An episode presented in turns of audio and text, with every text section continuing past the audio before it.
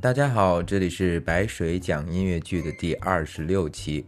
这一期我们继续来介绍搞笑音乐剧《Book of Mormon》摩门经。这部由南方公园和 Q 大道的编剧所创作的音乐剧，虽然尺度非常大，但却颇受百老汇的青睐。今天想和大家分享剧中的一首歌，同时聊聊我在美国进监狱的一段有趣经历。前两期里，我们讲到一个学渣，一个学霸，在摩门传教士毕业典礼结束后，被组队派往鸟不拉屎的乌干达传教。学渣 Cunningham 通过胡编乱造，忽悠到了乌干达教区的第一位受洗信徒，而学霸 Price 却接受不了挫折，一度决定申请调离这里。在继续介绍后面的故事之前，我们来听这首 Turn It Off，关掉它。两人刚到乌干达时，之前在这里的传教士跟他们说，这几个月来他们在这里一筹莫展。但是没关系，面对生活的困难和各自人生的悲剧，他们有一个特别管用的诀窍。那就是像关灯一样关掉这个想法，turn it off。 I got a feeling that you could be feeling a whole lot better than you feel today. You say you got a problem? Well, that's no problem. It's super easy not to feel that way.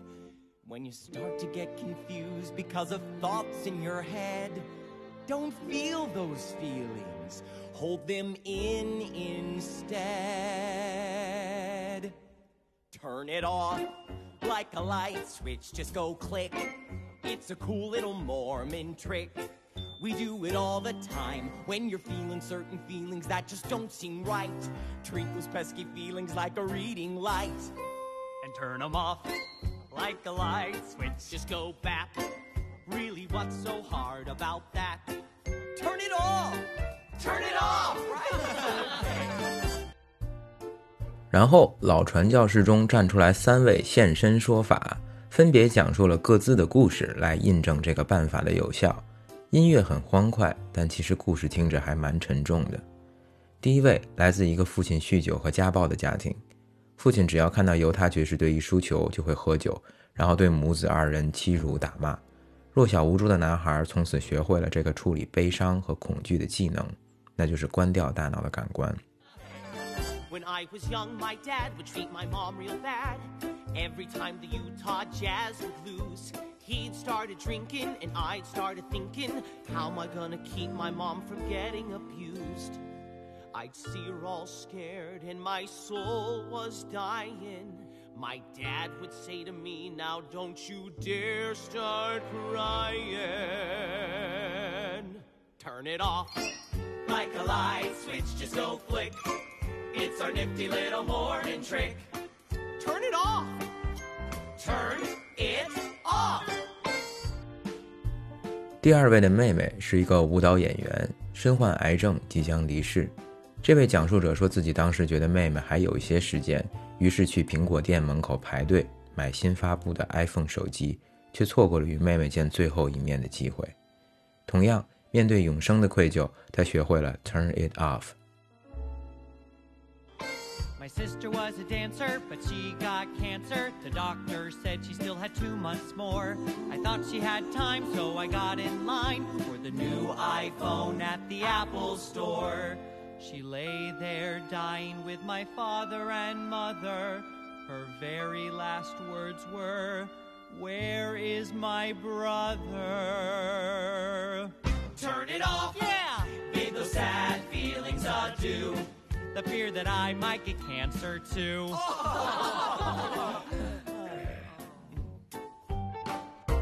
第三位和儿时的哥们儿一起长大，却渐渐发现自己好像有同性恋的想法。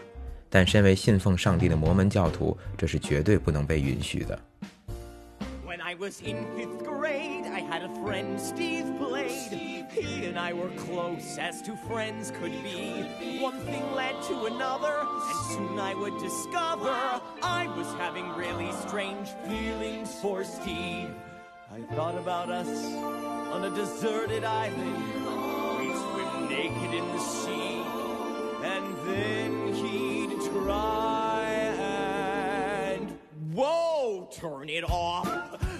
Light switch, there it's gone. Good for you. My hetero oh, side just won. I'm all better now.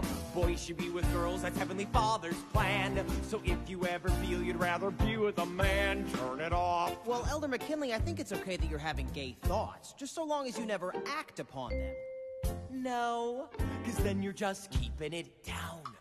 Like a dimmer switch on low. On low. Thinking nobody needs to know. Uh oh. But that's not true. Being gay is bad, but lying is worse. So just realize you have a curable curse and turn it off.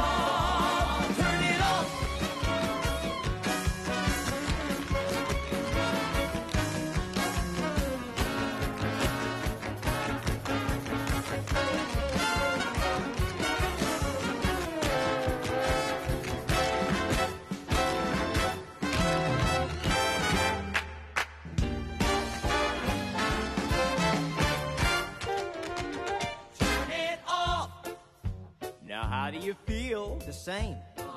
Then you've only got yourself to blame. You didn't pretend hard enough. Imagine that your brain is made of tiny boxes. Then find the box that's gay and crush it! Okay? No, no, I'm not having gay thoughts. All right! It worked! 后面这一段也是非常搞笑。 分享故事的 McKinley 想象自己把同性恋的想法装进一个盒子，然后把这个盒子压扁。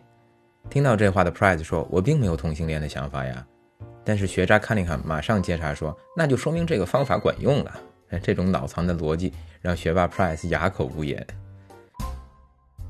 其实这个 turning off 的方法翻译成中文就是掩耳盗铃。强行压抑悲痛和欲望，并不能真正让人快乐。就像同样反刍这些想法和情绪，也只会平添痛苦。这两种方式都很容易让我们养成习得性无助的思维习惯，从而认定就是生命中发生的某件关键性悲剧事件定义了我们后来的人生。就像一个小小的木桩能拴住一头成年大象一样，那是因为它从小就被这根木桩困住，所以即使长大了，也依然不能挣脱它的束缚。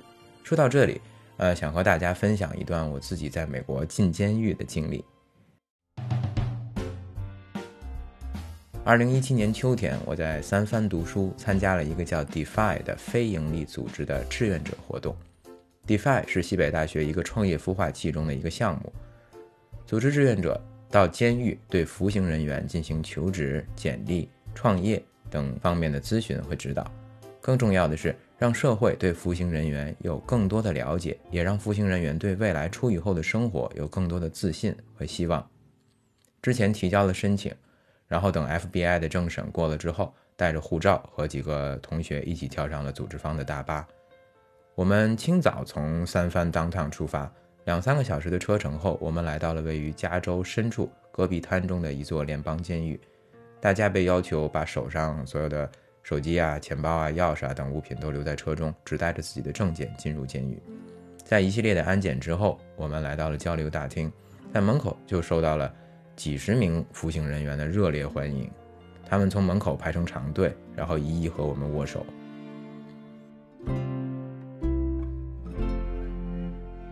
进门第一个和我握手的大叔，后来我们聊起来，他说他是因为抢劫被判了十三年。第二个和我聊天的壮汉，罪行是谋杀。后面一对一单独聊起来的时候，发现身边这些人因为谋杀判了几十年的也不在少数。我猜他们是经历过一些培训，虽然毫不掩饰的、很坦然地给我讲述着过去的事情，但细微的表情里还是能察觉到一丝丝的自卑和尴尬。我觉得其实没有人愿意如此这般对一个陌生人敞开心扉，讲述自己一生的错误和悔恨吧。但是他们的努力和真诚确实打动了我。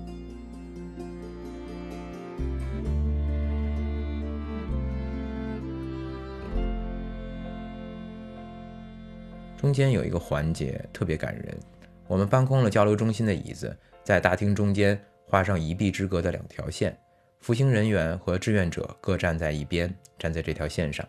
主持人不断问各种关于各自过去经历的问题，两边的人起初都站在线上。每次回答是的人就留在原地，回答否的人就往后退五步。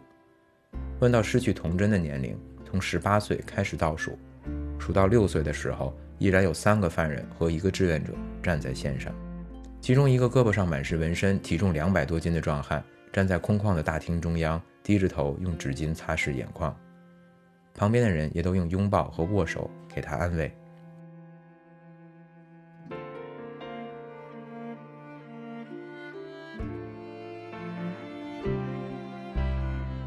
被问到自己有没有违法行为，不管是不是被抓，还是不管是抽大麻还是酒驾，志愿者这边留在线上的人其实也基本不比对面差多少。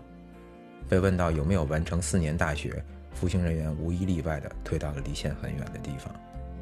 高墙内外的人其实没有本质的区别，大多只是因为一个摆脱不掉的生长环境和一个错误的冲动决定，才没有和我们站在高墙的同一边。那一天的经历太过震撼。我到现在还保留着服刑人员给我写的反馈留言，上面写着感谢的话，字迹潦草，句子也都很简短，但却让人觉得极其真诚。不管是在国内还是在美国，我都是第一次如此近距离的接触服刑犯，而且他们的罪行还相当耸人听闻。但是这些人的真诚、真实和对重归正常生活的努力和渴望，却让我觉得特别感动。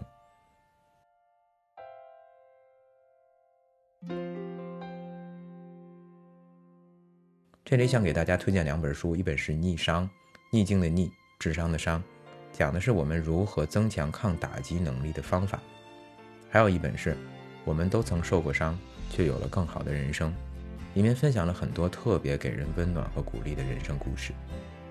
学会如何在逆境中接纳和消化人生的痛苦，完成自我蜕变和成长，才是一个人成熟的标志。而你做某件事越多，它就会慢慢变成无意识和潜意识。随着时间的推移，成为大脑中惯性神经通路。好的习惯是这样，坏的也是这样。尼采说：“如果一个人知道自己为什么而活，他就可以忍受生活加诸他的一切苦难。但是，等待逆境的风暴自己结束，就如同等待生命的终结。所以，面对苦难和欲望，仅仅是 turn it off 是远远不够的。”白水讲音乐剧，我们下期再见。